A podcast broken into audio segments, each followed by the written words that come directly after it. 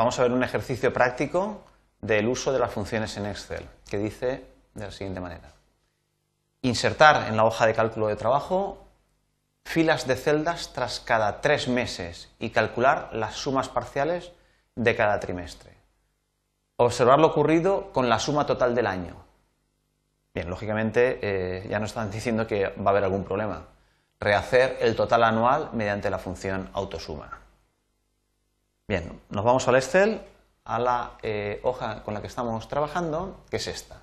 En esta teníamos una serie de, eh, de, valores, de meses, los 12 meses del año, una serie de ingresos, una serie de gastos. La diferencia es el beneficio y al final habíamos introducido unas funciones eh, autosuma de los ingresos de todo, de todo el año, los gastos de todo el año y el beneficio de todo el año. Bien, es muy importante cuando vamos a alterar la estructura de una hoja de cálculo que tengamos conciencia total de, eh, cómo está construida esta hoja de cálculo, puesto que eh, nosotros volver, por ejemplo, en este momento nos están diciendo que insertemos un, eh, entre cada tres meses insertemos ahí un, como un subtotal, un total pues, trimestral. esto en la vida ocurre. yo tengo unos datos mensuales y, y he calculado un total anual, pero bueno, yo quiero analizar más profundamente la información que tengo entonces me va a interesar a lo mejor eh, reconstruir esta hoja de cálculo de modo que, eh, que, me, obtenga unos eh, subtotales trimestrales. Bien, en este caso, en este caso pues, mm, vamos a alterar la estructura de hoja, porque lo que tenemos que hacer es entre el mes de marzo y abril insertar una fila, entre el mes de junio y julio insertar otra fila, entre eh, septiembre y octubre insertar otra fila y entre diciembre y el total insertar otra fila. Bien. Eh, aquí, trimestre 1 va a ser el lo que hemos, eh, los, pues, los, datos parciales de cada uno de los trimestres, este será el 2, este será el 3 y este será el 4. Bien, es normal eh, que, en el uso de Excel nosotros tengamos unos datos, vayamos calculando cada vez más cosas y llegue un momento en que quiera pues, eh, obtener mayores resultados de esos datos que yo tengo aquí plasmados. Pues esto eh, pues bien, pues eso es relativamente habitual, relativamente sencillo. En este caso concreto quiero subtotales trimestrales. Bueno, les abro hueco entre cada trimestre y yo aquí voy a calcular mediante la función autosuma el total de, eh, este, de este, trimestre. Bien, tendremos que ir con un poquito de cuidado porque ya no estamos al final de la hoja, estamos entre medias de la hoja. Bien, en este caso eh, vamos, lo que hacemos habitualmente es ponernos en la posición y decir la función autosuma. Bien, aquí vemos que efectivamente es eh, la propuesta de Excel de sumar el contenido de las tres celdas de la, de la que hay superior, que, están por encima, pues lógicamente es lo que corresponde. Bien, la verdad es que es correcto lo que me propone. Entonces yo valido con el intro y efectivamente el total de este primer trimestre, 1.200 más 2.700 más son 4.870. No hay ningún problema. Suma de la B2 a la B4. Es correcto. Cuando yo estoy seguro de que esto es correcto, esto significa suma de las celdas que están en las tres posiciones superiores, esto me vale para los gastos y para el beneficio, lo tengo clarísimo. Con lo cual yo copio, lo puedo hacer mediante la expansión del patrón de relleno, esta expresión a las celdas de la derecha, con lo cual ya tengo el total del trimestre de los gastos y el total del trimestre del beneficio. No hay ningún problema en este caso. Bien, hay alguna advertencia de este, de que no se guarda alguna relación, pero bueno, esto no hay ningún problema. Bien. ¿Qué hacemos con el trimestre a continuación, vamos con el trimestre eh, segundo. Bien, vamos a ver aquí eh, qué ocurre cuando nosotros decimos que aquí queremos insertar la función autosuma. Vemos que Excel nos sugiere sumar los valores que están en las tres celdas eh, por encima. Y es también correcto, esto es lo que queremos. Nosotros aquí queremos calcular el trimestre 2. Eh, y entonces este me propone sumar pues, los 100.400 de abril más los de mayo y más los de junio. Lógicamente, Excel no ha sido capaz de interpretar que esto es el segundo trimestre.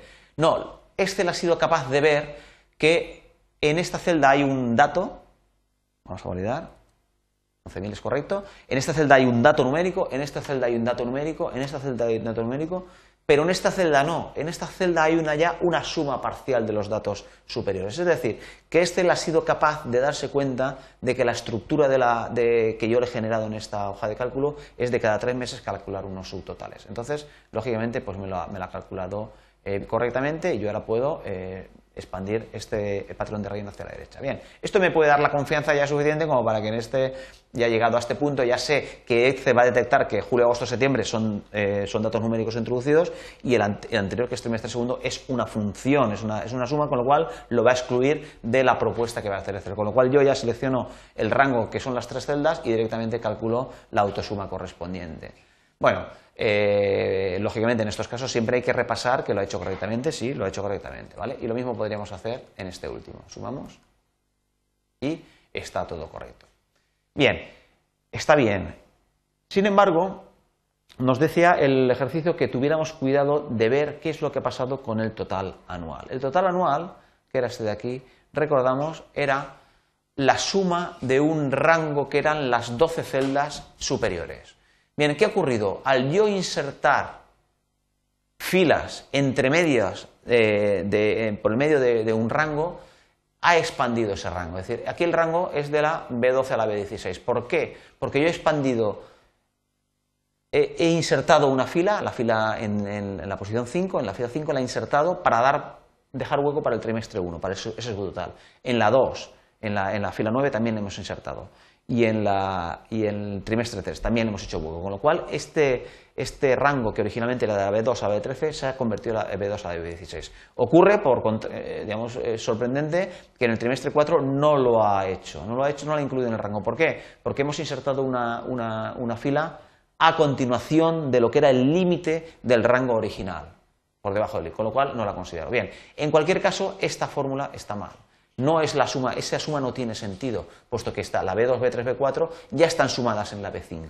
Entonces, si yo cojo la B2, B3, B4 y la B5, lógicamente estoy sumando doble estas cantidades, salvo las últimas. Bien, esto lógicamente está mal. Es decir, yo en el momento, eh, cuando hemos dicho que cuando tenemos una hoja de cálculo construida y vamos a alterar la estructura de la hoja de cálculo, tenemos que tener en cuenta esto. Y en el momento habíamos visto que hay una serie de funciones suma que tienen que ver con los rangos y que son rangos que yo voy a alterar al insertar nuevas filas, entonces automáticamente es muy probable que las funciones que tengo introducidas no me sirvan. Tengo que, en ese caso, antes borrarlas o a posteriori eh, darme cuenta, comprobar en qué se ha convertido y en cualquier caso, como no nos valen, pues tenemos que borrarlas. Bien, en este caso lo que tenemos que hacer es la función autosuma aquí. Entonces nos vamos aquí y decimos, vamos a hacer una función autosuma, pero ¿de qué cosa? Solamente de los subtotales parciales de las cantidades del trimestre 1, trimestre 2, trimestre 3, o bien de los meses. ¿eh? Son las dos alternativas que yo tendría.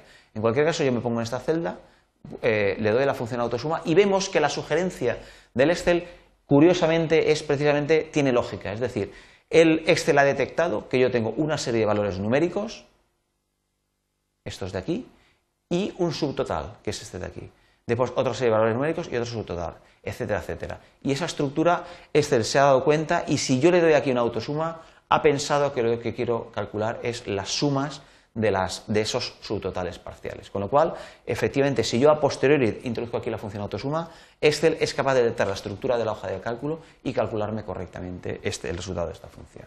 Entonces le doy al intro y vemos que efectivamente es el 36.174, que era el valor original correcto que le habíamos, eh, calculado. Lógicamente podemos seleccionar este rango y ya suponemos que la función autosuma esta dará correctamente estos, eh, se la suma de los dos rangos de los subtotales correspondientes. Bien, si yo quiero calcular aquí este total del beneficio, lo quisiera calcular en una celda eh, totalmente inconexa o diferente de lo que es la estructura de mi hoja de cálculo, lógicamente aquí queda la función autosuma y la autosuma pues no tiene muy claro cuál es el criterio, qué es lo que yo quiero hacer. Entonces me coge el último total de totales que teníamos aquí. Bien, no es esto lo que quiero, quiero el total del beneficio. beneficio. Bien, en este caso eh, yo quiero repetir este, este, total, yo quiero hacer aquí la suma de diversos, eh, de diversos eh, rangos eh, que son disjuntos, que son, están separados. En este caso, recordemos que podíamos hacer uso de la tecla control, es decir, yo pulso el primer, su total, que es este, 33.571. Entonces ya pulso la tecla control y voy dando a los otros eh, rangos que yo quiero añadir a esa selección, que son estos, estos, estos tres. En el momento ya lo tengo todos seleccionados, separo y vemos que efectivamente ha construido la función autosuma con cuatro argumentos. El, argumento, el primero, que es eh, lo que hay en la celda de 5, punto y coma, segundo argumento, de 9, etcétera, etcétera. ¿eh? Vamos a intro y esto es correctamente, bueno, es una repetición de esto, pero ya la hemos construido nosotros exactamente como queríamos. Si vamos a la función a revisar eh, los argumentos que ha introducido en la función autosuma, vemos que me ha introducido cada uno de esos subtotales en uno de los cuatro primeros argumentos que tiene la función autosuma. Recordemos que la función autosuma tiene hasta 30 argumentos, con lo cual eh, estamos bastante lejos todavía de llegar al límite de lo que es eh, la potencia de esta función. Y esto era lo que nos pedían en este ejercicio práctico.